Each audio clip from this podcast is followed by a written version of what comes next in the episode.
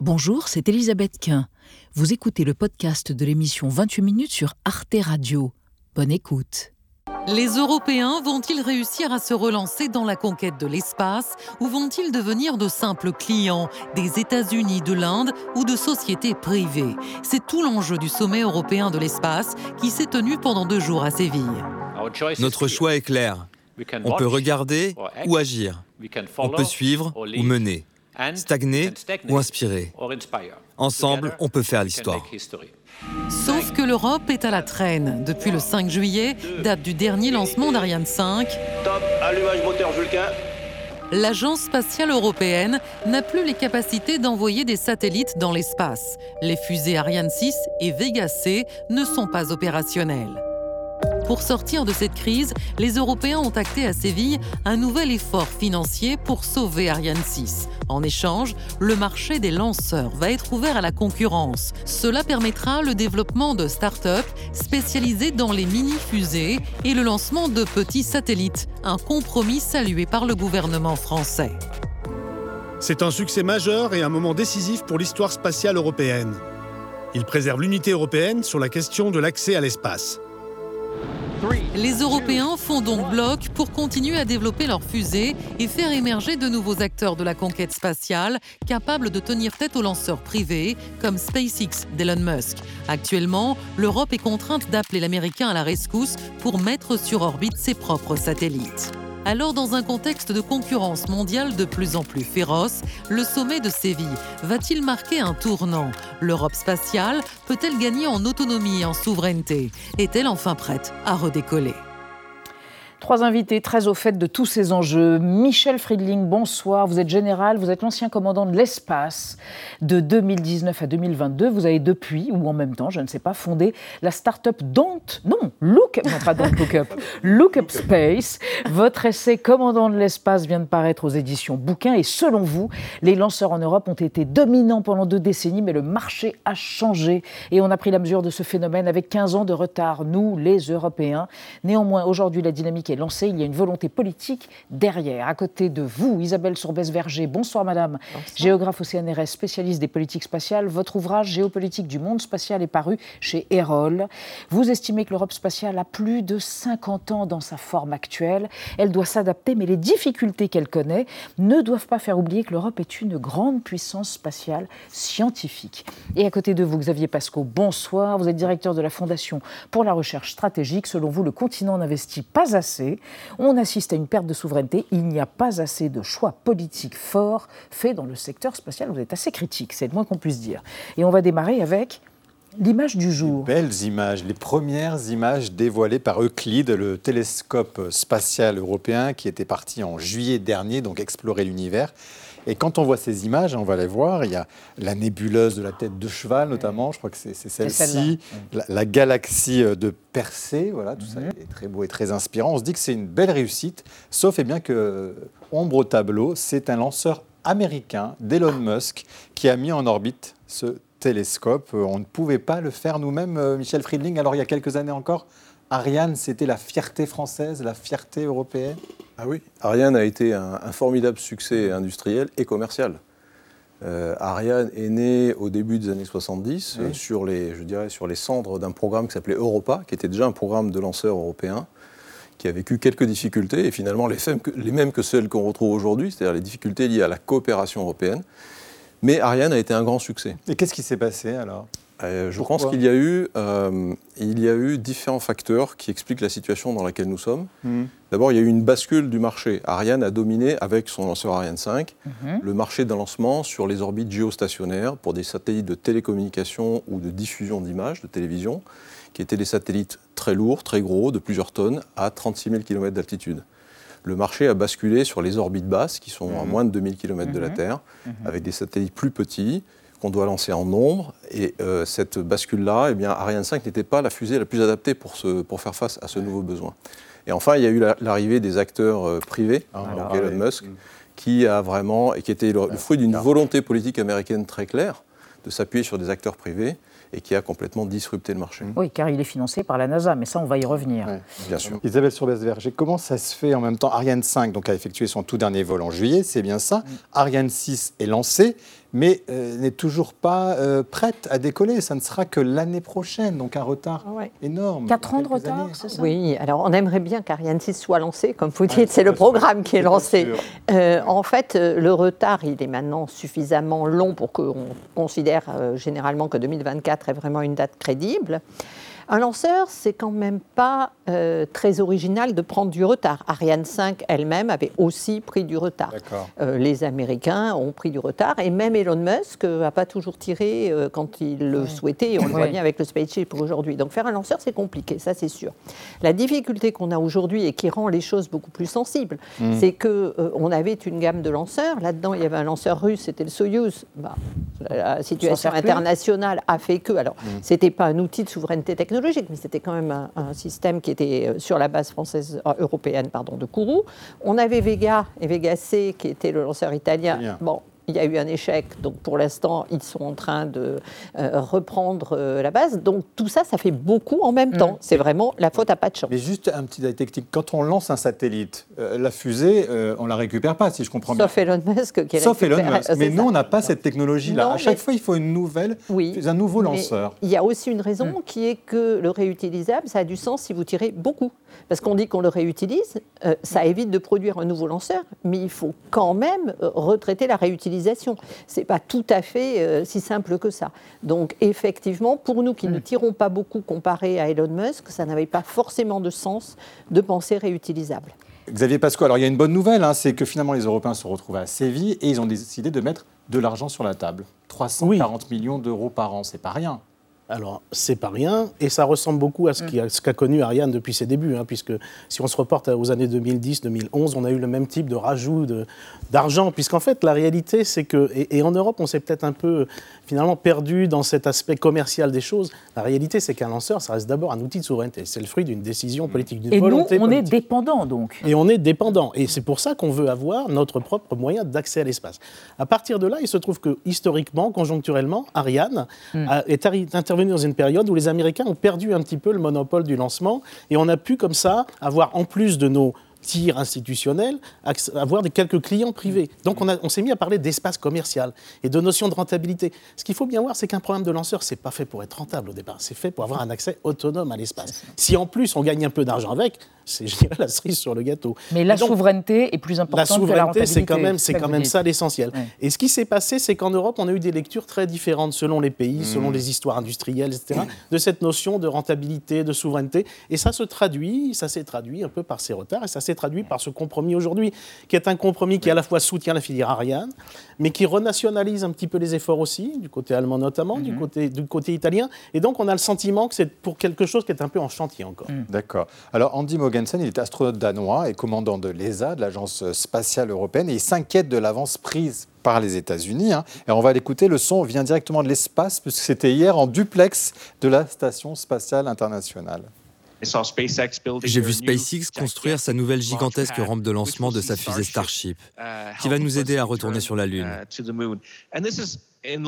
Et cela est dû en grande partie à la décision et à l'investissement que la NASA a pris il y a 12 ou 15 ans de recourir à des sociétés commerciales. Dans 25 ans, est-ce que nous regarderons en arrière en nous demandant si seulement nous avions fait les investissements nécessaires? Michel Friedling, il est en même temps assez euh, dubitatif par rapport à ce qui vient d'être fait. Il semble dire qu'on ne met pas encore assez qu'on a, un retard qu'on ne va pas pouvoir rattraper. Moi, ce qui me frappe, c'est qu'il hum il, dit est-ce que dans 20 ans, on se posera la question? Je pense que la question. On se la pose maintenant On se la pose maintenant et on a déjà la réponse. Euh, c'est quoi la réponse? Et la réponse, c'est qu'on n'a pas pris, on n'a pas fait les bons choix, et je ne suis pas le seul à le dire. Le, Bruno Le Maire l'a dit euh, dans son discours sur la souveraineté industrielle, l'industrie spatiale euh, à Vernon, devant le personnel d'Ariane Group, il y a deux ans, à l'issue des négociations de 2021, mmh. où on avait déjà obtenu un accord avec les Allemands et les Italiens. Euh, il, a, il, a, dit que nous, avons, nous, avions fait de mauvais choix il y a 15 ans et que nous les payons aujourd'hui. Euh, on parlait tout à l'heure des choix que nous avons faits, et on en reparle un instant. Euh, il faut savoir qu'en 2009, une mission demandée par François Fillon, qui était à l'époque Premier ministre, un comité d'experts, sur ce sujet, a amené à des conclusions qui étaient quand même pour le moins surprenantes quand on prend un peu de recul. Euh, selon les rapports conjoints de l'agence mmh. spatiale allemande, française et italienne, les agences spatiales françaises, allemandes et italiennes, eh bien, les technologies de lanceurs réutilisables ne seraient pas prêtes en 2020. Hmm. Donc, euh, oui, hmm. je crois que ça se passe de commentaires. Elon Musk domine ce marché des fusées réutilisables depuis à peu près 15 ans. 15 ans. Et c'est ce qu'on appelle, donc, si j'ai bien compris, le, New Space, Isabelle, Isabelle Surbès-Verger. Parce que euh, Musk envoie chaque semaine près de 60 satellites vers l'orbite basse de la Terre, donc 550 km au-dessus de notre tête. Et là, on se dit, ben voilà, ils il, a, creusé l'écart, ils ont creusé l'écart. Et nous, on court derrière.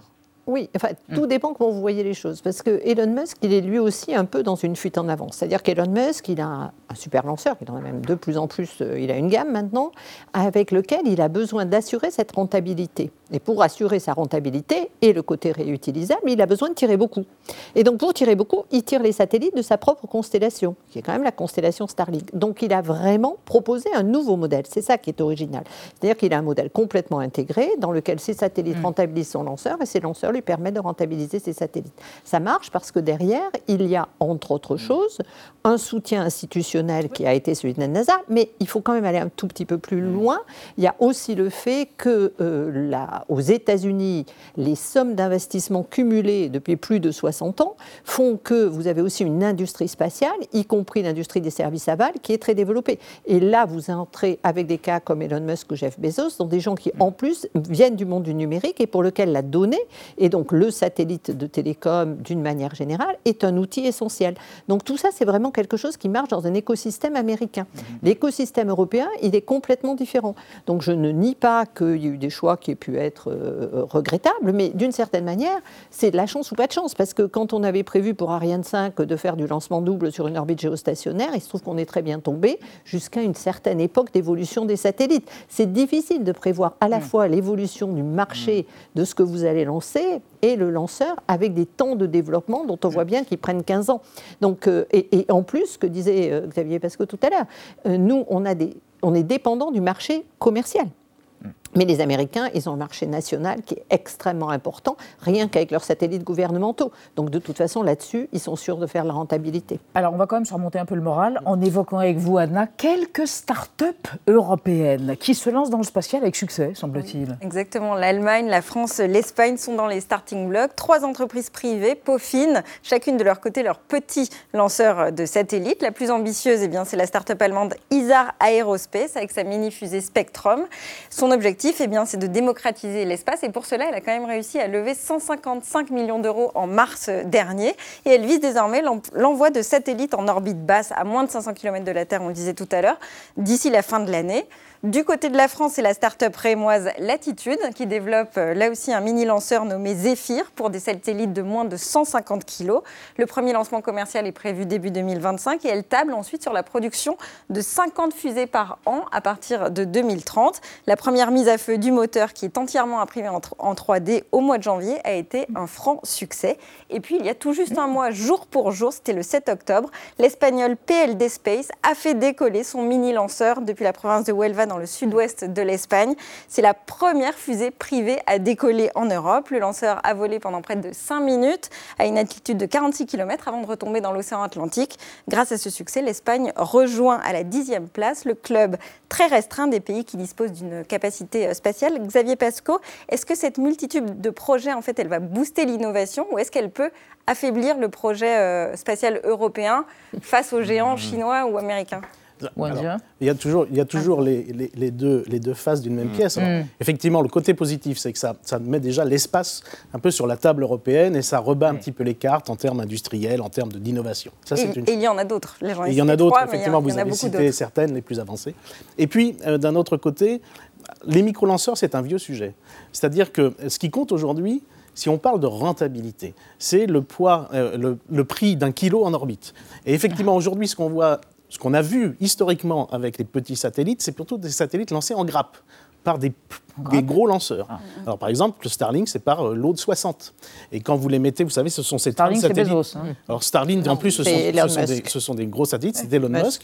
Mais vous avez, vous avez euh, voilà, euh, les Indiens ont lancé par exemple 104 petits CubeSat, euh, dont certains appartenaient à des Américains, etc. Donc il y avait des gens qui vont faire des choix de lancement en gros, si vous voulez, avec l'idée de baisser le prix du kilo en orbite, et d'autres qui vont faire le choix de la petite fusée qui est plus accessible, effectivement, et qui va peut-être servir à euh, augmenter une capacité, envoyer un ou deux satellites pour compléter une constellation. Mais on est dans des, dans des activités différentes. Donc je pense qu'il ne faut pas effectivement sous-estimer hmm. cette, euh, cette innovation, cette effervescence, mais il ne faut pas sans doute en faire le cheval de bataille parce que ce n'en est sans doute pas. C'est quelque chose qui vient compléter autre chose. Michel Freeling, vous avez créé vous-même votre euh, start-up oui. Look Up Space. Oui, oui, je, vous en dirai un mot à l'heure. Nous envoyer des. Bah, maintenant. Bien sûr. Non, mais, alors maintenant, si vous voulez, mais je voulais, je voulais rebondir. Oui, réagir réagir. Je veux dire qu'effectivement, il y a d'autres sociétés. En France, par exemple, il y a Maya Space, qui est une spin-off du CNES, en fait, qui est, et, de, et de Ariane Group. Hein. Mhm. Euh, l'intérêt de ces sociétés. Hein, je voulais également ajouter que euh, une que vous avez citée, Isar Aerospace, a levé près de 300 millions d'euros. 150 millions, c'est sa, sa troisième levée. C'est la, dernière.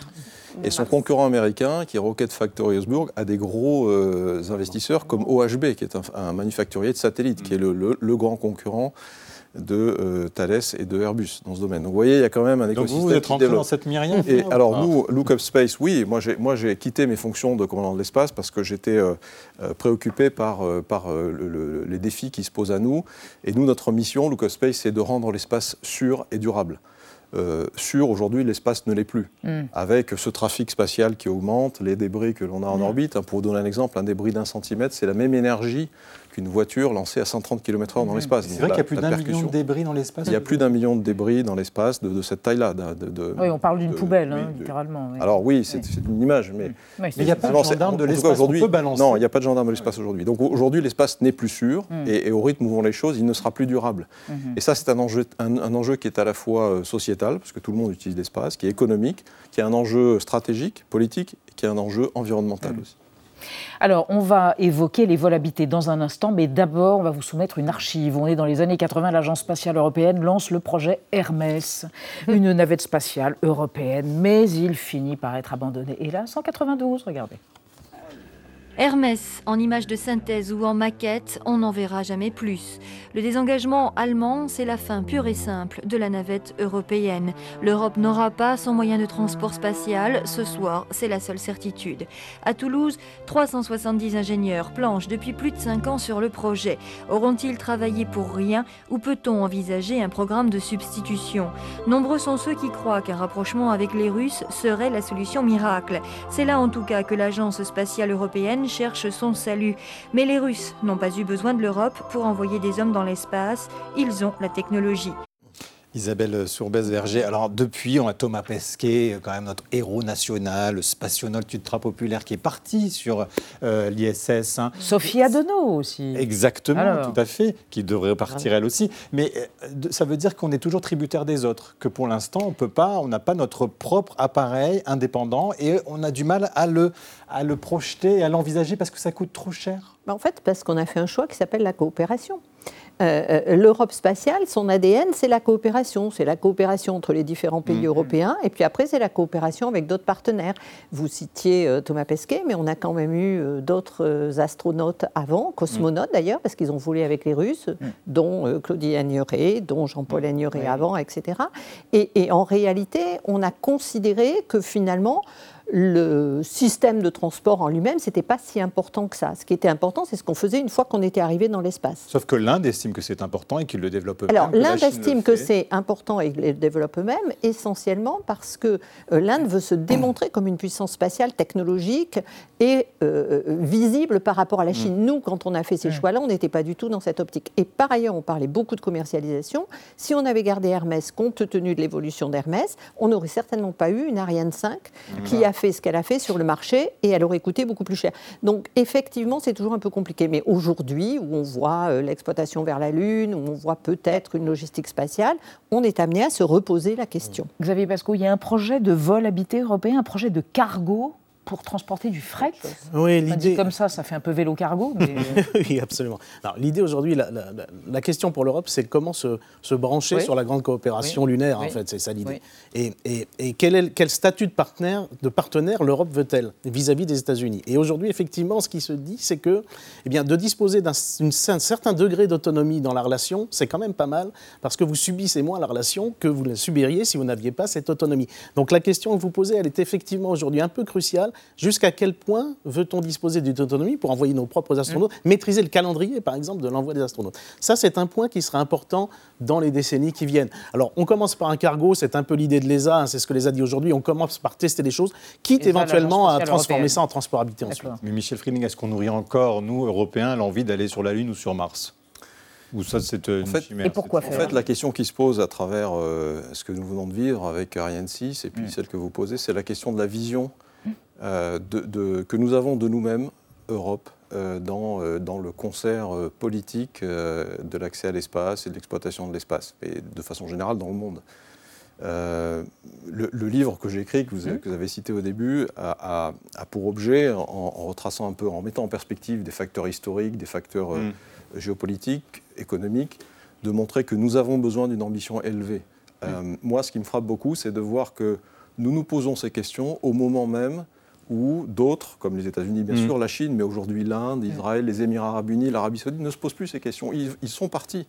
Donc est-ce que nous, Europe, on peut accepter demain d'être absents mm. de cette compétition-là? Mm. Mon avis, c'est non. Isabelle Souverger, est-ce qu'on est assez ambitieux ou est-ce que cette ambition quand même a beaucoup diminué au fil des ans, à cause de l'argent notamment? Bah, on est ambitieux sur un certain nombre de sujets. Euh, les images d'Euclide que vous montriez, euh, c'est de la très grande science spatiale. Euh, on a l'ISA, on a une vraie implication dans tout ce qui est analyse du changement climatique, développement, mm. analyse du climat, etc. Donc je pense que c'est vraiment ce sujet très particulier de l'espace habité qui cristallise les choses. Est-ce que l'homme a besoin d'aller sur la Lune et sur Mars Est-ce qu'on peut faire sans l'homme sur la Lune et sur Mars? Mm-hmm. Vous allez trouver un, vaste débat et un ah vaste sujet. Après, là où effectivement la question se pose, c'est celle de l'ambition. Est-ce mm. qu'on veut porter une ambition, porter une vision? Et dans ce cas-là, il faut s'appuyer mm. sur les choses qui vont faire ressort, qui vont permettre d'évoquer. Eh bien, écoutez, merci en tout cas d'avoir apporté vos visions et vos mm. expertises et vos points de vue sur ce sujet. L'Europe spatiale est-elle enfin prête à décoller? Pardonnez-nous cette formule un peu, un peu bébête. C'était en tout cas notre question du jour. Retrouvez le podcast de 28 minutes sur toutes les plateformes de podcast et sur arteradio.com. Et pour soutenir l'émission, abonnez-vous, commentez, critiquez, mettez des étoiles et partagez le podcast avec vos proches.